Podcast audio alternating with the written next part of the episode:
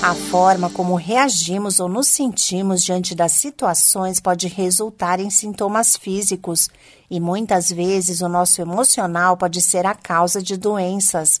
O corpo avisa quando algo está errado e precisa ser resolvido para que o físico não seja afetado. Por isso é importante observar hábitos como fechar as mãos, contrair músculos, ranger os dentes, andar curvado, entre vários outros sinais. Olá, eu sou a Sig Aikmaier e no Saúde e Bem-Estar de hoje converso com a fisioterapeuta Ana Peixoto, especialista em medicina integrativa. De acordo com ela, nosso corpo reage aos acontecimentos que passamos e por trás de uma patologia pode ter uma emoção vivida. Mas essa emoção não foi dada a cada órgão de uma forma aleatória, não. Foi baseado em algo muito científico, que é a embriologia tecidual. Assim, o nosso corpo, todos os nossos órgãos, a nossa pele, a nossa unha, o cabelo, os cílios, os olhos, o intestino, o pâncreas, o fígado, é, os músculos, o osso, tudo, tudo, tudo tem origem a partir de três tecidos chamados tecidos embriológicos.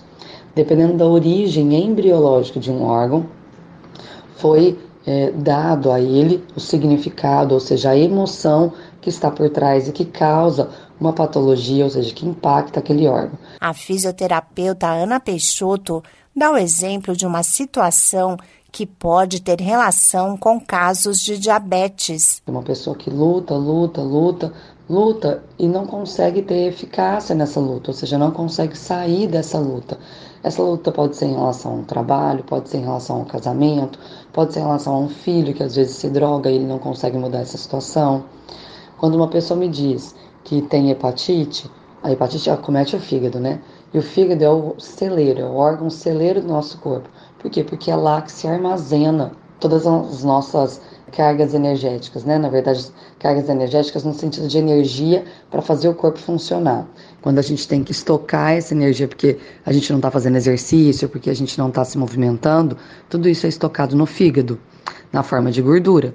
Então, o fígado é o órgão da carência. Quando a pessoa viveu situações muito difíceis, às vezes falta de dinheiro, falta de amor, falta de reconhecimento. A postura de uma pessoa e seu formato corporal também traduzem as emoções, afirma especialista. Então, quando você não sabe escolher, quando você está indeciso em relação a uma situação, que seja um casamento, um trabalho, essa indecisão impacta no teu corpo a suprarrenal, que vai aumentar a produção do cortisol, te deixando mais em estado de alerta, porque você está vivendo um problema, e aí você tem que resolvê-lo para você sair dessa guerra, e aí você não dorme. Só que eu olho para você e seu pé é cada um virado para um lado. O esquerdo é virado para a esquerda, o direito é virado para a direita.